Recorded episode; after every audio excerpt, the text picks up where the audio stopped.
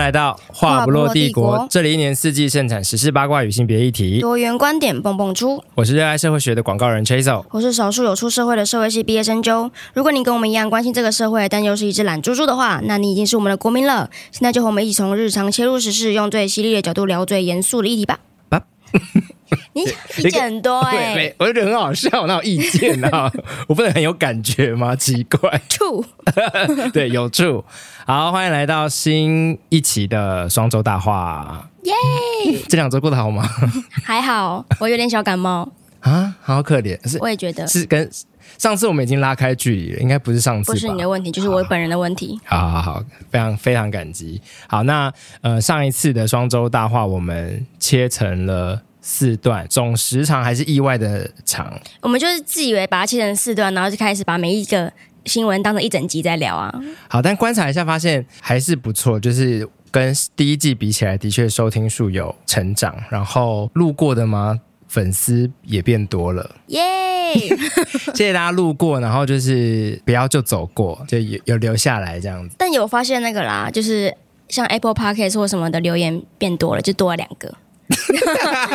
好棒哦！对啊，很棒！现在这个时代，我觉得已经不是那个大家会很积极互动的时代了。对，而且留的大部分都是正面的，对，对啊，我觉得 OK，太棒了。好，那到了这个年底，但还没大选的这个最后一个月呢，目前还是各种延上风波不断。 好，继艾丽莎莎之后的新一代岩上系网红 Chip，那前阵子呢，因为有一位国中生参加了一一二学年度全国美学生美术比赛，他以一幅叫做《帝王条款》的画作得了奖。那他画作的内容呢，其实是描述说有一个行人他在过斑马线的时候，把自己当成帝王，慢慢悠悠的走。那后面的汽车啊、机车都是一个非常不耐烦的姿态等待着他。那 Chip 就认为说，哎，这样子的一个画作其实是完全违扭曲了当初那个交通条款的原意，是希望大家可以更加礼让行人嘛。那他就用了非常严重的话语来批评这一个画作，并且呢还直接。就是表示说，你们那个评审单位或者指导老师如果没有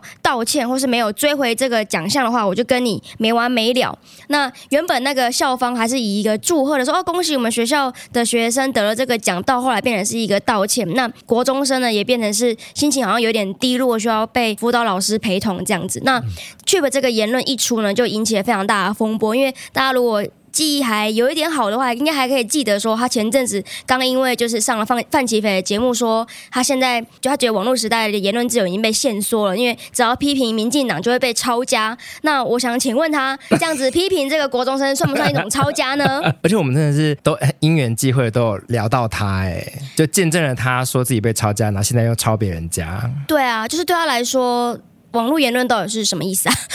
然后现在还说他是为了这个议题在牺牲。我啊把自己当成什么？就他觉得他还是带动了这个讨论，然后哦让更多人看到他的支持的原意，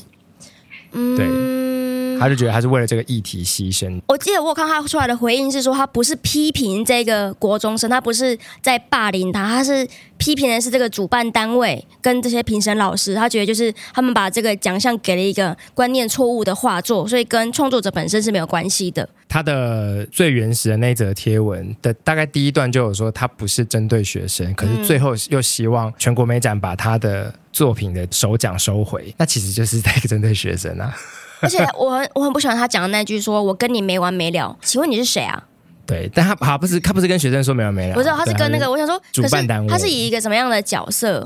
因为他现在已经是交通系网红啦，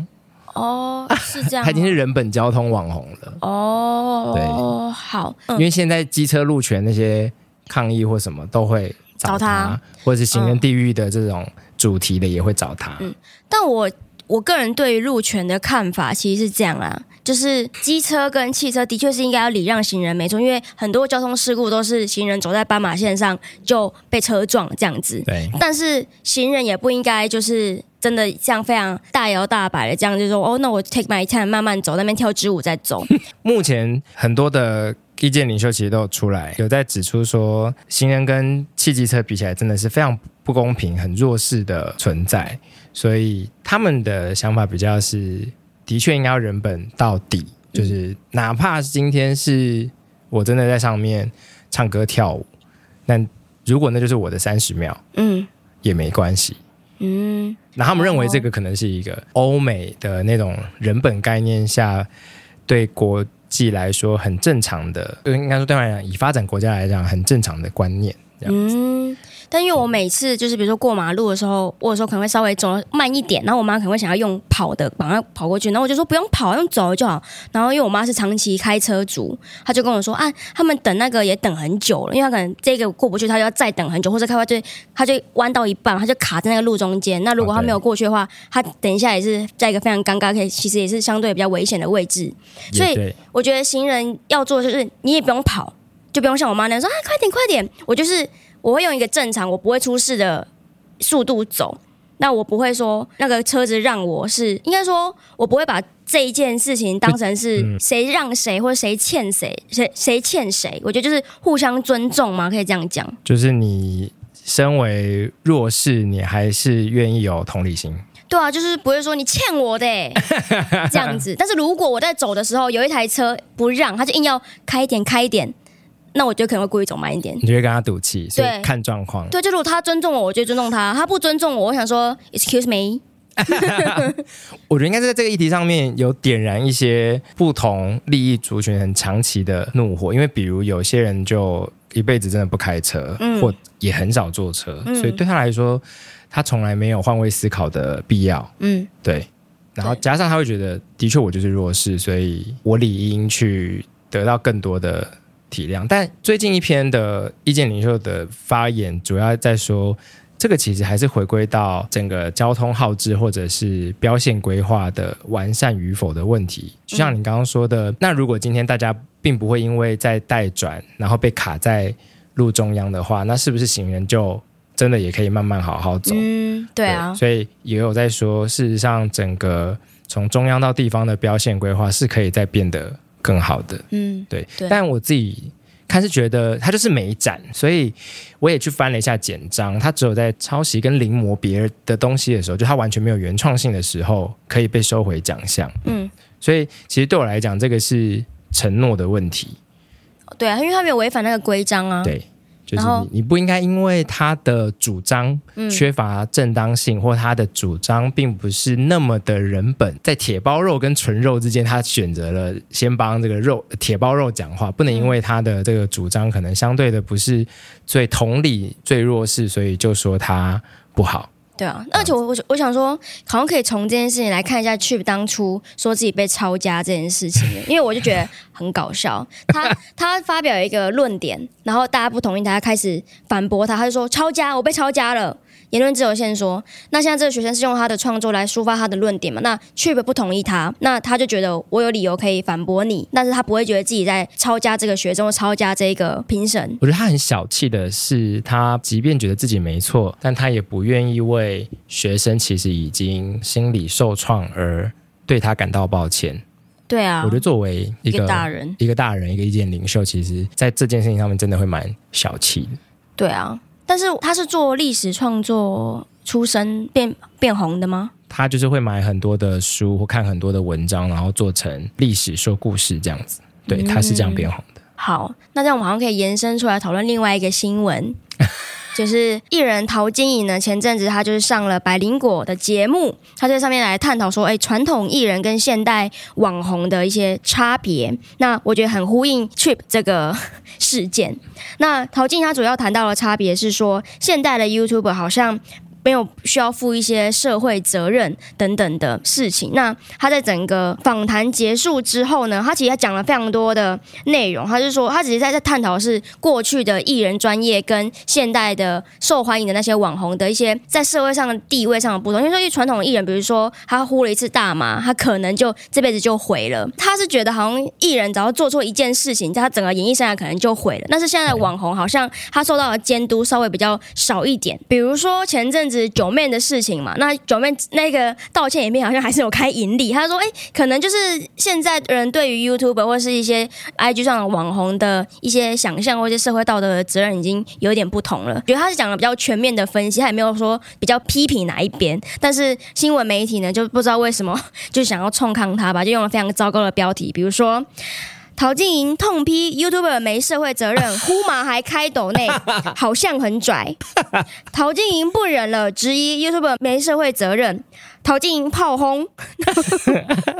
然后我想说，好像不跟他我刚刚讲的那些内容有一点不太一样，他没有到炮轰吧，他只是在对比两个世代有一点点不太一样，就的是确有羡慕这样。对，，他是说的是羡慕，他说哦，我想要重新投胎。他过往他是说他自己受了很多的专业的训练，才有到他今天比如说主持一姐的这个地位。那现在的人好像就是你在某一支影片爆红之后，你就开始想说怎么样拍出更有趣的东西，你不需要想说我要怎么样营造我的形象，我要回馈社会什么什么等等的。嗯那我觉得应该也可以就是稍微来回顾一下这么多因为失言或者什么样造成风波的 YouTuber 或是网红等等的，比如说 Chip 或是蔡阿嘎，然后艾丽莎莎，可是还是艾丽莎莎的卖点就是这个，不晓得科粉莎莎，是耶，而且我其实这样整个比较起来，我都觉得艾丽莎莎好像相对又还好了，不知道为 什么。因为我就觉得艾丽莎莎不是她是什么系 YouTube 演上系，对啊，她的影片卖点就是她别人拍美食，她就拍一些白痴的影片，他就一定要点名一些弱势来讲一下， 对。 啊，她就是 YouTube 界的吴宗 宪呐、就以低级当有趣他是， 哦，好了是，懂了，可是他又有一种就是呆萌，她或者就是长得呆萌吧？对，或傻，对， 就是他可以怎么讲，某种也可是性别或气质上的红利，让人觉得他不是恶意的，嗯，对。但去北这种发言的时候，他的确是有一个明确的他要的结果，比如说奖项被收回，对，某个程度是有一定的恶意或攻击性存在的。那你觉得有的确像陶晶莹讲的，就是现在比如百万 YouTuber 好了，没有受到社会的强力监督吗？像以前艺人那样？我觉得的确没有欸诶、比如说蔡阿嘎现在也还是一直卖儿子啊，对，然后他完全没有去重视某种，比如说儿少安全的议题。但以前的艺人也有很多把小孩子拿出来，像欧阳一家啊，我想要，我可能要换位模式，然后想一下为什么艺人比较爱惜羽毛嘛？我不知道从英文来看的话，celebrity 就是的确好像也是会跟网红就 influencer 很不一样。怎么说呢？嗯，它这个差别到底在哪里？我也不知道。而且其实好像感觉现在的网红很容易，他的影响力。是超越所谓的传统定义上的艺人的，我的感觉好像是这样，因为是不是因为传播工具不一样了，啊就是他们可以触及到人更多，就即便他们得罪了其中一群人，但是他还可以吸引到更多喜欢他的人。就有些人可能就是没有看到那个新闻，比如说以前的艺人好了，他所有的受众就是这一群，然后他讲出一句话，他可能一下子流失，对他来说那个血就是流掉很多了，嗯，会是这样吗？但我仔细比较，我会觉得艺人其实还是有真正在受训，嗯，对啊，就是专业上的训练，然后对但是我们看到的网红或创作者可能比较多是靠自学，或者是他开始赚钱之后，他分工的方式，嗯，对，比如说开始找剪辑师帮他剪片啊，找灯光师啊等等的，好像不太会看到他是就是受训，然后还要去跨界啊等等的。嗯，对，我觉得好像传统的艺人还是被当成一个技艺在被训练。嗯嗯嗯，对，但是网红并没有，所以大家可能会觉得网红的爆红也容易是此一时彼一时吧，也就的确啊不会觉得他要负什么社会责任，不会感觉到他会留着很久。嗯就像当初的吴尊、小玉，小玉是出事，嗯，但其实不是吴尊尊，然后是反骨，嗯就他们都曾经红到让大家担心他们会对整个世代啊，或对小朋友有很不良的影响，可是就也撑不下去。就没有那个整个某个程度，他们拥有的媒体资源很不完整，嗯，对，我的确是觉得像这些，即便他只是红极一时好了，那他因为这样子不确定性，就不需要为自己的行为或言论负责这件事情，我我一直以来都觉得不是很喜欢这个现象。对，应该说大众的要求就变少了，对，那而且也我不喜欢。我就在想说，陶晶莹在百灵果节目这样讲，但我猜陶晶莹可能她的声音跟她的讲话的风格听起来就是会微酸，不是不自是带微酸。我的意思是，百灵果本身就是新时代的网红，他们虽然说他们争议事件也不少，对但他们的确广义上来说，就是陶晶莹口中的那一群不受社会责任限制的那一群，然后也的确看得出来，那两位没有在 give a fuck。因为他们的确说过，就他们又不是公，他们觉得公部门才要负所谓的某种很高道德的责任，这样子。我还蛮不喜欢这个说法的，嗯，因为他们的影片都是几百万人观看量，我觉得他现在把影响力这件事情想的太单纯了。他讲的公部门，因为公部门影响力是强制性的，对啊，我个人是蛮不喜欢他这样的态度。那他在节目上面对那个陶晶莹的这个言论，他其实是有做出回应说，那其实因为传统的艺人，比如说像。呃，演员好了，他们还不是还是比较容易接到大品牌的合作，因为像这种对大品牌，其实很少会找这种网网红当代言人，顶多就让他们发个业配。对，所以他觉得他们收入的来源很不一样。那我觉得这一点评论，我觉得算是蛮合理的，只是这不代表说他们的收入来源不同就降低了他们可以影响社会的程度。因为甚至我觉得他们，尤其是他们，他们的定位就是一直在评论时事，一直发表自己的观点。他们的工作内容是这样，所以他们更容易去影响别人嘛。那陶晶莹就说，因为他是主持人，比如说有一些演员，他们其实他们很少对社会发声，就即便他很常跟大品牌合作，嗯，对啊，所以我就觉得他他还是要看自己工作内容的本身吧。我觉得整体台湾人其实没有了解社会责任是什么，对，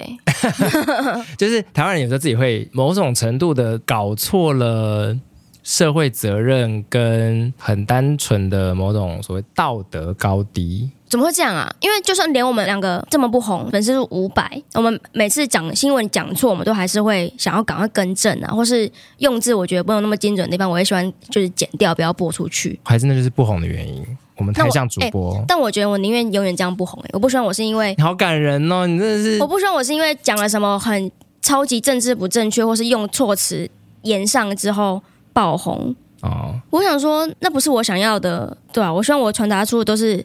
比较偏，比如正确的用词或者是合理的观念。做人要正直啊， 怎么会变正能量小教室？奇怪、欸，我觉得现在好像就是在一个新的网红也赚不太到钱，旧的网红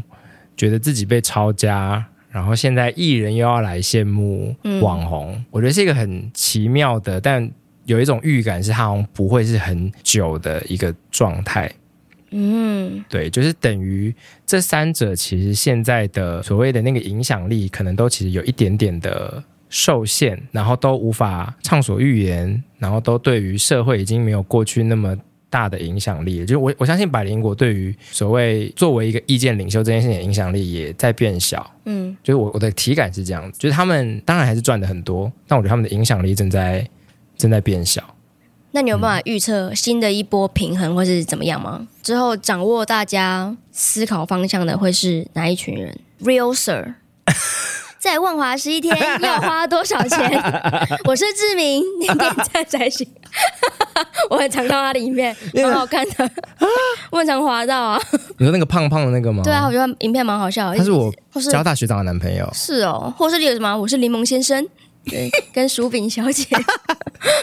我觉得他们好像也更难累积影响力，的确啦，就是对啊因为看完就就划掉的东西。对啊，怎么办？整整体我好像觉得，可能社会会走向一个偏冷漠的状态，就是我不想再被影响。会哦，嗯，那就是把这一切都当做娱真的乐娱乐。嗯，那我其实觉得好像也不错。对但会不会变独立，我不知道。嗯，他可能只是变成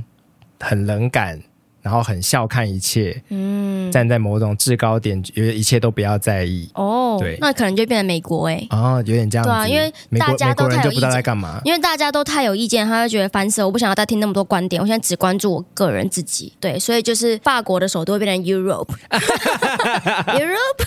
美国人真的很好笑哎、嗯他们每次去街上问说：“你认识那个 Jennifer Lawrence 吗？”然后就是 Jennifer Lawrence 自己在问 对啊， 谁啊？哇、j e n n i f e r Aniston is way better，有我有看到那一个对啊，我觉得好像会变那样，就是退回某种无知，啊，好可怕、哦！因为从一开始是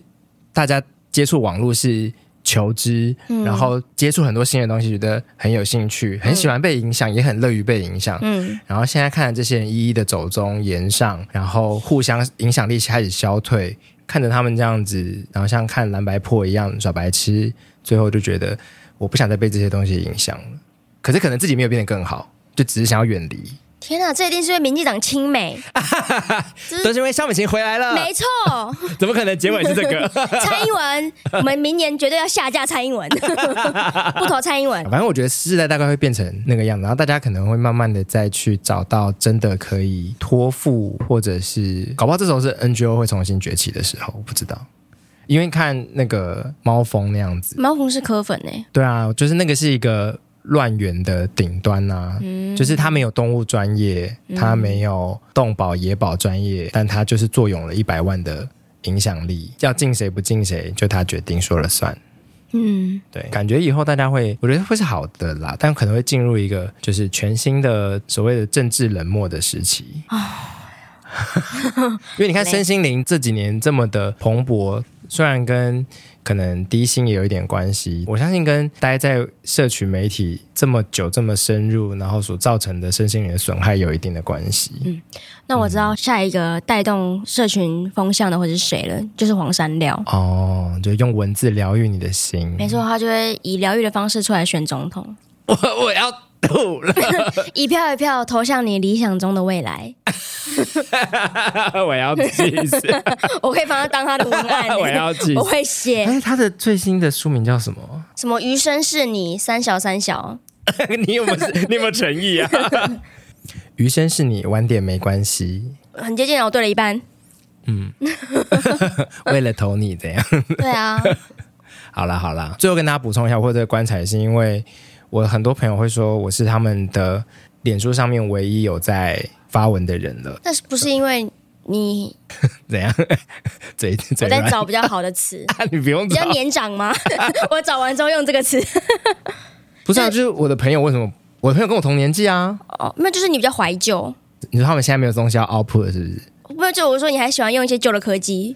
就是跟现在可是还他们坚持用不是折叠手机的可他人一们样不，是发在别的地方，他们就是不讲分，话对啊，他们就是不还是讲话还是他们了是没有思考，他们没有在想，他们还是会发现动，就是发一些生活琐事，但是不会再有完整的要跟你分享，或者是比较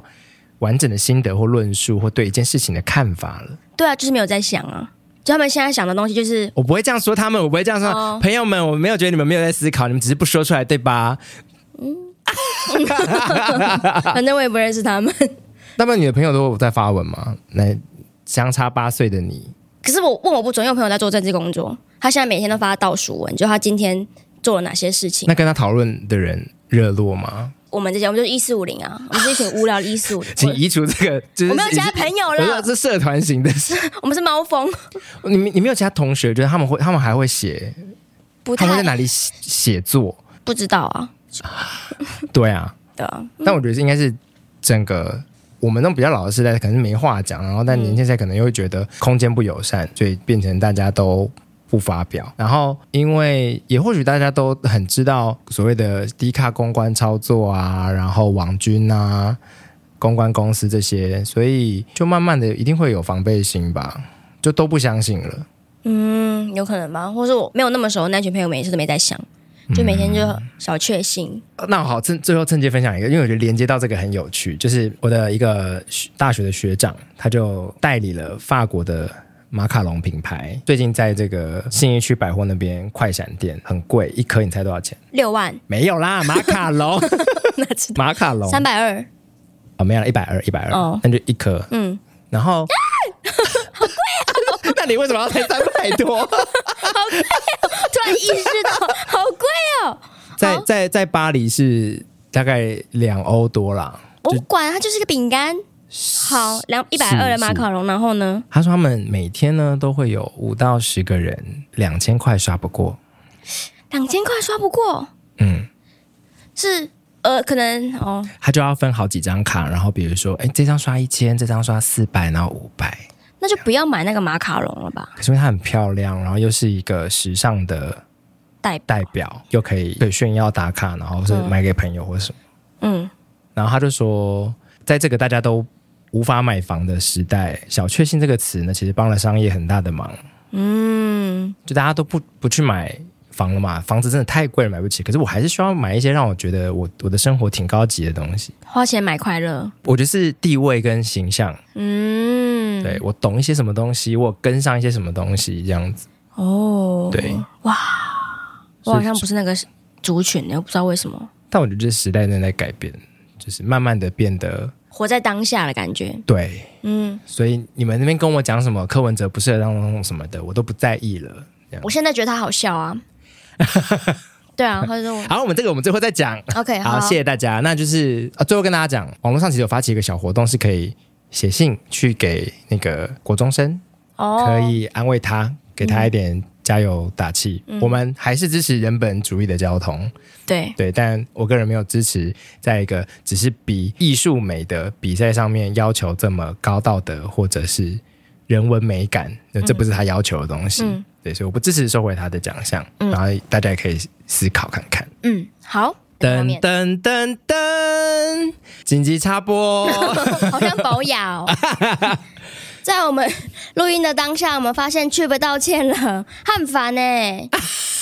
他干嘛不晚一点再道歉？好，也谢谢他道歉， 还是要鼓励他。其实不是啊，是六小时前。好的，他大致就是在说，他有强调他没有怪学生，学生是车本主义的受害者。那他有提到我讲的，就是这个美术竞赛呢会记功跟记嘉奖，然后他也认为小朋友在构想跟创作的时候，一定都会受到这个指导老师的影响或讨论，所以虽然画技很重要，但作品理念的传达也是获奖的观念。他想问指导老师跟各层级的评审的责任在哪里？难道可以得奖记功，但出了事就把风向引导成去不欺负小朋友吗？再次强调了他没有苛责小朋友。他说，作为一位网红呢，他一直很想要尽社会责任，好好的回馈社会，留下一些什么给他很爱的台湾，但他觉得很累、很挫折。为什么交通改革这么难，阻力这么大？然后最后用一个 P.S. 说：“对不起，他讲话一直都很冲，他不该说追回这个奖啊。他觉得更好的做法是保留这个奖，但希望能好好传递人本交通的理念。每个人下了车都是行人，再次对不起。好了，有有道歉。”